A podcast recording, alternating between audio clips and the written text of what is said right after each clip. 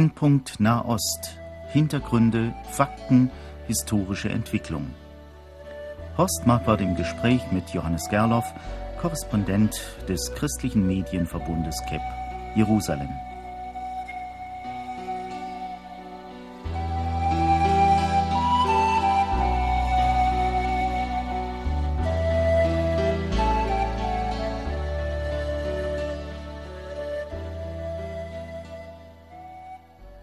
Herzlich willkommen, verehrte Hörerinnen und Hörer, zu dieser neuen Folge unserer Sendereihe Brennpunkt Nahost. Als Thema haben wir uns heute gewählt die Kämpfer auf beiden Seiten. Ich werde dazu wieder im Gespräch sein mit Johannes Gerloff, der jetzt in Jerusalem am Telefon ist. Hallo, Johannes Gerloff. Ja, trotz des kämpferischen Themas möchte ich Sie doch alle mit einem ganz herzlichen Shalom begrüßen aus Jerusalem. Ja, das wollen wir gerne erwidern. Und äh, dass wir über die Kämpfe auf beiden Seiten sprechen, das ist ja auch nicht äh, dazu bestimmt, dass wir hier Emotionen wecken und kämpferische Belange unterstreichen, sondern wir wollen ja das Menschliche herausstellen, wollen sehen, dass eigentlich Menschen auf beiden Seiten sind, dass aber manchmal auch verführte Menschen äh, zur Waffe greifen. Wir werden das ja sehen jetzt im Gespräch. Ich dachte, wir fangen mal an mit den Israelis und den Palästinensern. Die stehen sich nun also Jahr um Jahr gegenüber. Und es sieht ja nicht so aus, als wäre dieser Prozess in Kürze zu einem guten Ende zu führen. Die Kämpfe auf beiden Seiten. Was kennzeichnet zum Beispiel einen israelischen Kämpfer und was unterscheidet ihn von einem palästinensischen Kämpfer? Was sie wohl, ähm, ich sage jetzt einmal, verbindet miteinander, ist, dass das ganz normale Leute sind aus dem Volk. Wir reden ganz oft über die Opfer. Das heißt, wir sehen, wenn ich an den Gazastreifen denke, die zerstörten palästinensischen Dörfer, Städte, Häuser, die wir auch zeigen können. Wir können äh, Mütter zeigen, wir können dann auf der israelischen Seite genauso die Raketeneinschläge zeigen, Menschen, die, die von, von Schmerz gezeichnet sind, Kinder, die unter Traumata leben. Und wir reden natürlich über die Politiker, aber wir reden ganz selten über die Leute, die eigentlich den Finger am Drücker haben. Das heißt, die Raketen aus dem Gazastreifen abschießen oder dann von israelischer Seite äh, darauf reagieren mit äh, aus dem Hubschrauber heraus. Und haben Sie denn Zugang zu solchen Kämpfern? Das ist eine Sache, die wir haben normalerweise eben keinen Zugang zu diesen Leuten. Ja, das ist da, da, das sind die Terroristen äh, auf der einen Seite, die so eine anonyme Größe sind und auf der anderen Seite die israelische Armee. Und ähm, ich habe mich da im, im, letzten Jahr sehr darum bemüht und konnte dann äh, zum Jahreswechsel nach langem Hin und Her im Gazastreifen Leute von den Al-Aqsa-Märtyrerbrigaden treffen. Also das läuft so, dass man da Verbindungsleute hat und man sagt, versucht doch da mal eine Verbindung herzustellen.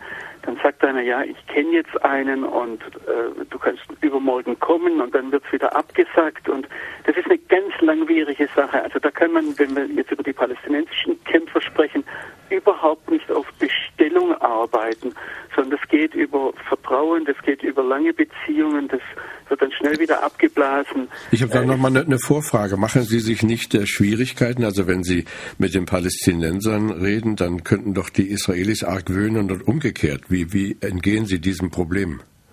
Also dem kann ich gar nicht entgehen. Man weiß aber hier äh, von, von beiden Seiten, dass das ein Teil meiner Aufgabe ist. Und ich habe ja vorhin gesagt, äh, die Leute sind zunächst einmal, was sie auf beiden Seiten verbindet, sind ganz normale Leute. Ich stelle dann fest, mein Nachbar, der Busfahrer, den Sie als Reisegruppe kennenlernen, das ist so ein Kämpfer. Ja, wir lernen die nur meistens nicht als Kämpfer kennen. Die Israelis wussten natürlich nicht, als ich da in den Gazastreifen reingegangen bin, dass ich jetzt zum Weg auf dem Weg zu den Al-Aqsa-Märtyrerbrigaden war. Ja, aber äh, das wussten ganz wenige. Das wusste der Taxifahrer, das wusste der Verbindungsmann, der Übersetzer. Und ich wusste das und sonst wusste das niemand. Und dann sind wir, äh, dann hatte mein Verbindungsmann in Gaza eine, ein, ein Telefonat. Ich, ich habe die Telefonnummer nicht. Und man fährt dann durch die Straßen und plötzlich hält er irgendwann an und sagt, hier müssen wir warten. Und dann warten wir und warten und nach einer halben Stunde schlendert da ein junger Mann her und sagt, jetzt kommt mal mit. Und dann steigen wir aus und gehen in eines der Häuser rein und plötzlich sitzen sie uns da gegenüber und haben Panzerfaust vor sich und Schnellfeuergewehr und Äh, also das, das, das ist alles ganz nah zusammen und drumherum. Also ich habe einige dieser Kämpfer kennengelernt, die, die haben ihre Kinder ständig dabei. Deshalb ist es, um es von israelischer Seite her zu sagen, auch so schwierig, hier keine Kinder zu treffen, weil die aus ihren Familien heraus arbeiten. Sie brauchen ja einen großen Vertrauensbonus, wenn Sie da reingehen. Wie, wie, wie haben Sie dieses Vertrauen erworben? Naja, zum einen ist man seit Jahren hier unterwegs und äh, kennt Leute. Das ist eine Sache. Zum anderen ist es so, dass wir hier nicht im Irak sind, äh, wo es, wo die eine oder andere Seite sich gegen die Medien richten. Es ist jetzt in letzter Zeit so, dass uns gerade im Blick auf den Gazastreifen eine ganze Reihe von äh, Warnungen erreicht haben, dass ausländische Journalisten entführt werden sollen. Da ist man natürlich sehr hellhörig, aber es gibt ganz unterschiedliche Gruppen im Gazastreifen und die Hamas und die Fatah, wozu die Al-Aqsa-Märtyrerbrigaden gehören, das sind Gruppen, die haben kein Interesse, uns als ausländischen Journalisten zu schaden. Man weiß da, welche Gruppen das sind. Und so werden wir dann auch gewarnt von denen, die, das sind nicht unsere Freunde, aber die haben ein Interesse an Journalisten und die wissen, dass es den Palästinensern schadet, wenn man Journalisten schadet. Und die Israelis selbst haben natürlich auch grundsätzlich ein Interesse daran, ein, ein gutes Bild in der Weltöffentlichkeit zu bekommen. Und deshalb werden wir da eigentlich, ich sage jetzt mal vom überwiegenden Großteil beider Seiten unterstützt in der Arbeit. Ja, jetzt gehen wir vielleicht noch ein bisschen weiter. Also Sie sind jetzt dort in dieser Familie äh, heimlich hingeführt, sehen auf einmal ganz normale Familie, Vater, Mutter, Kinder, aber Waffen dabei. Äh, das empfindet ja wahrscheinlich so ein Palästinenser oder ein Hamas-Kämpfer als das Natürlichste von der Welt. Ja, das Interessante war ja, ich bin da, also ich konnte mir das nicht unbedingt aussuchen, wo ich dann gelandet bin. Und ich bin gar nicht bei den Hamas-Kämpfern gelandet, sondern ich bin bei Kämpfern von der Fatah gelandet, also von der Fraktion, zu der der Palästinenserpräsident Mahmoud Abbas gehört oder die er leitet und die sich vor der Hamas im Gazastreifen verstecken muss. Die haben im Untergrund gearbeitet, nicht nur gegen Israel, sondern auch gegen die Hamas. Und äh, da entdeckt man dann eben plötzlich ganz erstaunliche Sachen. In der islamischen Gesellschaft ist eine sehr starke Trennung zwischen den Frauen und den Männern. Wenn ich da als Mann komme, dann äh, sitzen wir als Männer ganz getrennt und man sieht dann von den Frauen höchstens mal eine Hand, die zur Tür reinkommt und das Tablett mit dem Tee reicht. Ja, dann wird eben erzählt und das sind ganz normale, das waren junge Leute im Alter zwischen 18 und 28 Jahren. Aber was man gemerkt hat und was beeindruckt hat, ist, dass sie ähm, äh, höchst professionell vorgehen. Wir haben ja oftmals den Eindruck, im Gazastreifen herrscht das absolute Chaos. Da schießt jeder nur so um sich. Und wenn man die Leute kennenlernt, dann merkt man, dass die sehr, sehr diszipliniert arbeiten. Ich rede jetzt von den Leuten, die wir als Terroristen bezeichnen, ja, die mir dann sagen, ja, wir sind keine Armee, aber wir arbeiten wie eine Armee. Die haben Nachrichtendienst, die haben äh, sehr komplizierte Waffensysteme, die natürlich aus der Sicht einer Armee einfach und primitiv sind, aber ich könnte das nicht machen, was die machen. Können, können Sie sich dann mit diesen Leuten darüber unterhalten, was den Unterschied macht zwischen Fatah und Hamas? Man würde ja normalerweise die Fatah-Kämpfer im Westjordanland suchen, aber Sie sagen, Sie haben sie nun also auch im Gazastreifen getroffen. Was unterscheidet die? Also äh, zunächst einmal, was sie, was sie unterscheidet, ist ihre Zielsetzung. Ähm, äh, die Hamas will grundsätzlich den Staat Israel vernichten, während die Fatah sagt, Sie wollen den Staat Israel in den Grenzen von 1967 anerkennen und kämpfen für einen Palästinenserstaat in den äh, Waffenstillstandslinien von 1967, praktisch im Gazastreifen und im Westjordanland. Während die Hamas grundsätzlich den Staat Israel ablehnt und auch selbst gar keinen Staat will. Das wird oftmals bei uns missverstanden. Wir denken, die Hamas wolle einen unabhängigen Staat. Die Hamas möchte keinen unabhängigen Staat und das sagen ja Hamas-Leute auch so, sondern sie wollen eine, letztlich eine Weltherrschaft des Islam. Sie wollen ein Kalifat, sie wollen eine, eine, äh, dass die Scharia, das islamische Recht über die ganze Welt herrscht, aber keinen Staat. Und das, ist das sind gravierende Unterschiede, die hier zutage treten. Allerdings, die, die, die Fatah-Kämpfer sind auch fromme Muslime und die haben in der Zeit, als ich dort war, haben sie dann gebetet und als wir miteinander geredet haben, hatten sie sich nicht verdeckt. Aber nachher für, ein Foto, für die Fotosache und dann hatten sie auch eine, äh, ein, so ein Stirnband und auf diesem Stirnband stand das islamische Glaubensbekenntnis. Das heißt, dort im Gazastreifen äh, kämpfen Muslime gegen Muslime und dass diese Fatah im Untergrund ist im Gazastreifen, das ist ja erst seit etwas über einem Jahr, seit dort die Hamas gewaltsam die Macht übernommen hat. Und haben Sie in einer ähnlichen Weise auch mit Hamas-Leuten sprechen können? Es ist immer die Frage, wo man die Leute trifft. Heute kann man mit Hamas-Kämpfern ganz offen auf der Straße sprechen, weil die im Gazastreifen die Macht haben. Während man im Westjordanland, äh, also in Judäa und Samaria biblisch gesprochen, ein Hamas-Kämpfer zurzeit praktisch nicht herankommt, weil die sich vor zwei Seiten verstecken müssen. Zum einen vor der israelischen Armee, die im ganzen Westjordanland äh, sehr frei operiert, und zum anderen auch vor der Fatah, die, also die Palästinenser gehen zum Teil sehr, sehr brutal gegeneinander vor ähm, bei weitem brutaler als äh, israelische Soldaten gegen Palästinenser. Das sage ich jetzt nicht, weil ich pro-israelisch wäre und äh, die Israelis jetzt äh, ähm, positiv darstellen möchte. Krieg ist Krieg und da wird brutal vorgegangen. Aber das sagen mir Palästinenser, seit es im Gazastreifen Fatah-Leute wie die Hamas gegen sie vorgeht oder im Westjordanland äh, eben Hamas-Sympathisanten oder Hamas-Familien wie die Fatah gegen sie vorgeht, also die palästinensische Autonomiebehörde, äh, das fallen so Sätze nicht nur einmal, dass sie sagen, die Israelis sind nicht so schlimm mit uns umgegangen wie unsere eigenen Leute. Ähm, aber wie gesagt eben, das ist sehr schwierig. Das kommt immer darauf an, mit wem man hier, wem man wo treffen möchte. Es gibt natürlich auch sehr viele Gruppen unter den Palästinensern, also nicht nur dann auch noch den islamischen Dschihad zum Beispiel oder die Volksfront zur Befreiung Palästinas oder die DFLP, die Demokratische Front zur Befreiung Palästinas. Das ist ein ganz großes Durcheinander. Wenn man die einzelnen Leute kennenlernt, sind das sehr disziplinierte, sehr hierarchisch aufgebaute Organisationen, die sehr, sehr effektiv arbeiten. Ja, so wäre es vielleicht jetzt gut, auch nochmal von der anderen Seite zu sprechen, auch hierarchisch aufgebaut und auch sehr diszipliniert. Jedenfalls so wird das immer wieder dargestellt, wenn man von dem israelischen Militär spricht. Wie sieht der Kämpfer, das natürlich eine etwa Allgemeinerung, aber was ist das Spezifische eigentlich eines israelischen Soldaten? Also zunächst einmal fange ich mit der Armee an. Was der große Unterschied ist natürlich auch für mich als Journalisten, ist, dass ich äh, auf Seiten der israelischen Armee eine, ein durchsichtiges System vor mir habe. Ich kenne die Organisation, ich weiß, wer an der Spitze steht, ich weiß, wer die Verantwortung trägt, ich weiß, dass das eine Organisation ist, die demokratisch kontrolliert ist ich gehe einen Amtsweg, wenn ich einen, ich muss einen Antrag stellen als Journalist und sagen, ich möchte gern mit so jemand und so jemand sprechen und dann rufe ich beim Militärsprecher an und dann dauert es Wochen und manchmal Monate, äh, bis ich dann eine Antwort bekomme und dann heißt es ja, da wurden äh, Genehmigungen erteilt. Dann darf ich zum Beispiel, das, das war nach drei Monaten, ging es da hin und her, durfte ich dann mit einem Kampfpiloten sprechen, der von einem äh, Cobra-Helikopter aus Raketen in die andere Richtung schickt, äh, also in Richtung Gazastreifen.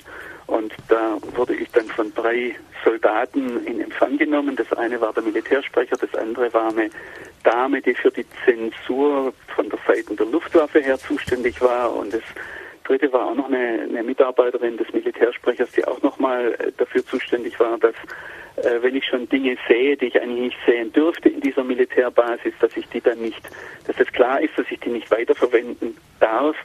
Und äh, also es ist, das ist ein richtig offizielles System, das ich hier durchlaufe, wie ich vermute einmal jede andere Armee auch in dieser Welt.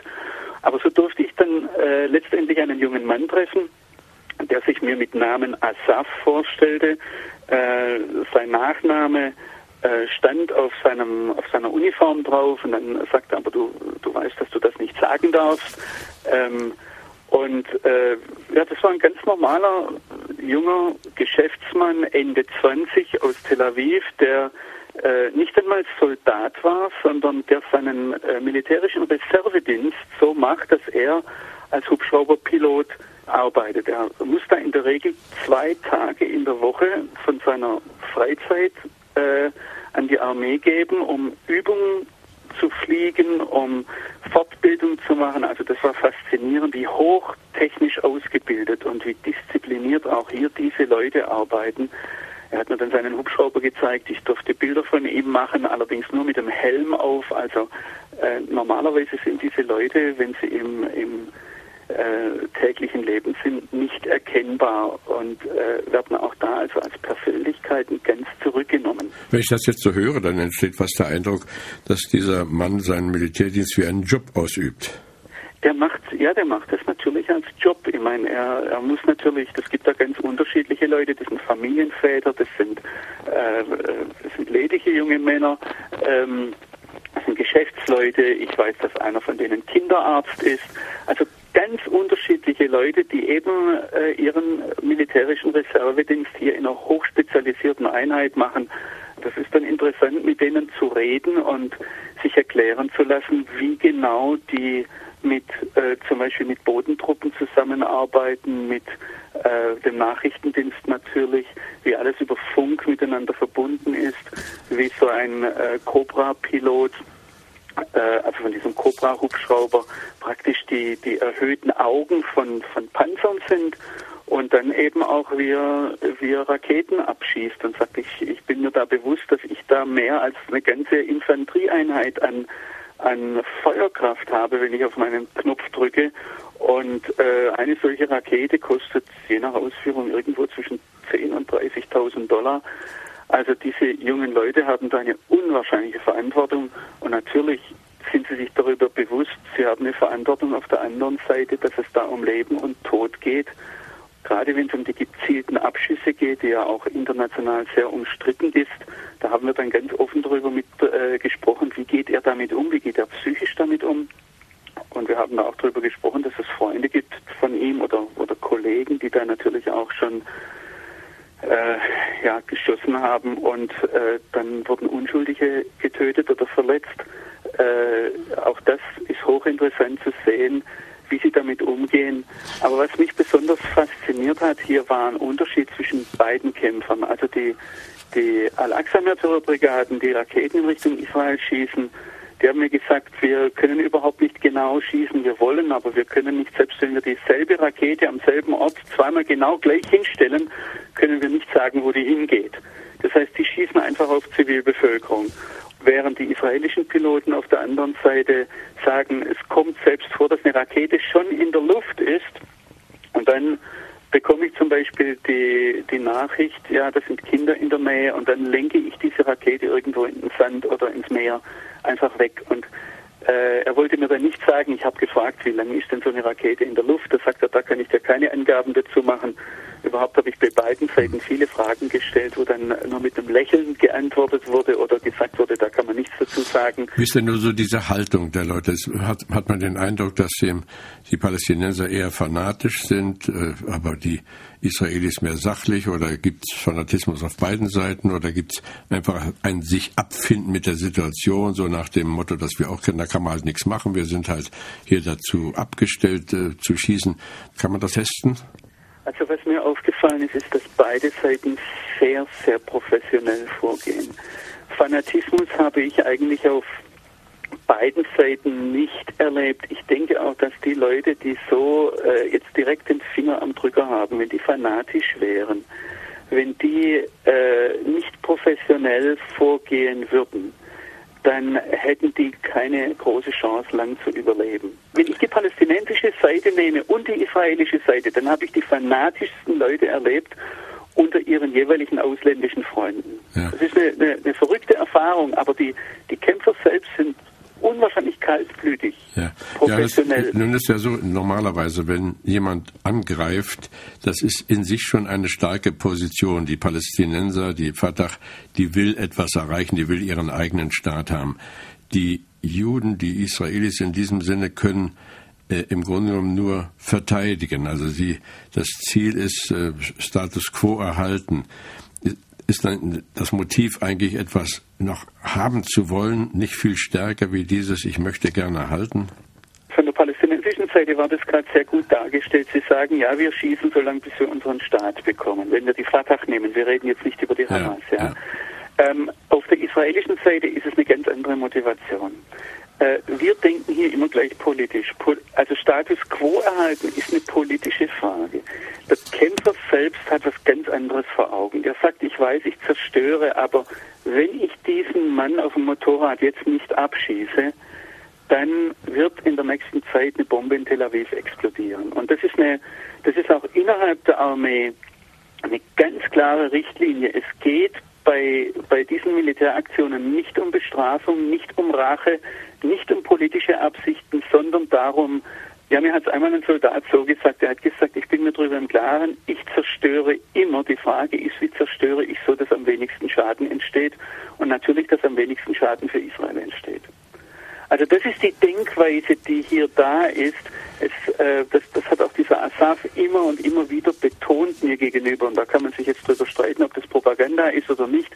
Ich kann aus meinem Empfinden, habe ihn dann, ich war bei ihm zu Hause eingeladen, habe seine Mutter kennengelernt, seine Familie. Mein Eindruck ist sehr stark, dass hier ein Profi vor mir sitzt, dem es darum geht, äh, Selbstmordattentätern, Raketenschützen Einhalt zu gebieten. Die israelischen Soldaten haben doch auch schon jetzt in der letzten Zeit gewisse Ermüdungserscheinungen gezeigt. Also man hört, dass äh, die, die große Bereitschaft zum Kämpfen zu schreiten nicht mehr so vorhanden ist, sondern es ist eher eben eine Pflicht. Wie, wie beurteilen Sie das? Ja, also ich denke, dass diese Einschätzung eher daher kommt, weil man in der israelischen Öffentlichkeit, und jetzt noch einmal, wir haben hier eine Armee, wo praktisch jeder Soldat ist und wo natürlich dann auch politische Diskussionen für und wieder in der Öffentlichkeit ausgetragen werden. Und das ist das, was wir normalerweise mitbekommen, die israelische Öffentlichkeit. Natürlich auch Leute, die dann Wehrdienst verweigern wollen. Und daraus kommen wir dann zu dem Schluss, ja, hier ist eine Ermüdungserscheinung. Wenn ich mit den wenn ich jetzt an diesen Asaf denke, den ich jetzt als Beispiel genommen habe, da steht mir jemand gegenüber, der hochmotiviert ist, der dieses Opfer an Zeit, diesen Einsatz, die üben ja unwahrscheinlich viel, äh, der ist, der kann nachts rausgerufen werden, ja. Ähm, da habe ich jemand vor mir, der hochmotiviert ist, der weiß, was er will. Äh, da, da habe ich zumindest nichts von Ermüdungserscheinungen gesehen äh, ich, ich, vermute, dass wenn so jemand Ermüdungserscheinungen zeigt, dass er dann seinen Dienst quittiert und dann kann er eben auch öffentlich reden über seine Arbeit. Ähm, wobei ich da nicht weiß, ob der das machen würde. Diejenigen, die öffentlich reden und die, die Ermüdungserscheinungen zeigen, die sind oftmals nicht in diesen Positionen. Ja, wir sprechen jetzt zwar in dieser Sendung nicht über die Nordgrenze und über die Hisbollah, aber ich habe gehört, dass gerade dort äh, israelische Kämpfer der Hisbollah Dinge verraten, sodass eigentlich der israelische, die israelischen Bemühungen ins Leere laufen, weil die Guerilla vorbereitet ist durch Verrat von Seiten der israelischen Kämpfer, die ihre Informationen gegen Drogen austauschen. Das ist ja doch ganz schlimm. Ja, das ist gut, dass Sie das ansprechen. Und zwar deshalb, weil wir immer, wir, wir bekommen auch Nachrichten, dass israelische Soldaten Waffen verkauft haben an Palästinenser und ähnliches. Zunächst mal muss man sehen, die israelische Armee ist eine Volksarmee. Jeder muss zur Armee von jüdischer Seite. Es gilt auch für manche Beduinen, dass sie Wehrpflicht haben. Ganz unabhängig von der Motivation. Jeder muss zunächst zur Armee. Und äh, da gibt es natürlich eine ganze Bandbreite dann auch. Es sind ja Hunderttausende von Soldaten. Da gibt es eine ganze Bandbreite dann von Motivationen, eine ganze Bandbreite auch von Verhaltensweisen. Was jetzt das von Ihnen angesprochene Beispiel mit der Hisbollah, mit dem Schmuggel für die Hisbollah betrifft, da äh, die Leute, die das gemacht haben, das waren israelische Beduinen. Und das zeigt uns zunächst mal, es sind nicht nur Juden in der israelischen Armee, sondern auch sehr viele Nichtjuden. Beduinen, Drusen, auch christliche Araber, die in der israelischen Armee dienen. Und da haben natürlich Leute, wie Beduinen, die aus bestimmten Beduinenstämmen in Galiläa in dem Falle kommen, die äh, zum Beispiel als Fährtenleser arbeiten, wo die Beduinen Scheichs, die Oberhäupter beschlossen haben, wir haben Wehrdienst für unsere jungen Leute. Äh, die sind in der, im, im Gelände, die haben sehr direkten Kontakt. Diese Einheiten haben zum Teil die höchsten Quoten von Gefallenen Also höhere Quoten haben diese Beduinenstämme als die äh, israelische Gesellschaft, weil sie eben direkt vorne, wenn die auf eine Mine treten, dann sind sie die Ersten, ja, als Fährtenleser. Aber die haben auch die, die Möglichkeiten, auch sprachlich durch Arabisch, die Möglichkeiten, Kontakt mit der Hisbollah aufzunehmen.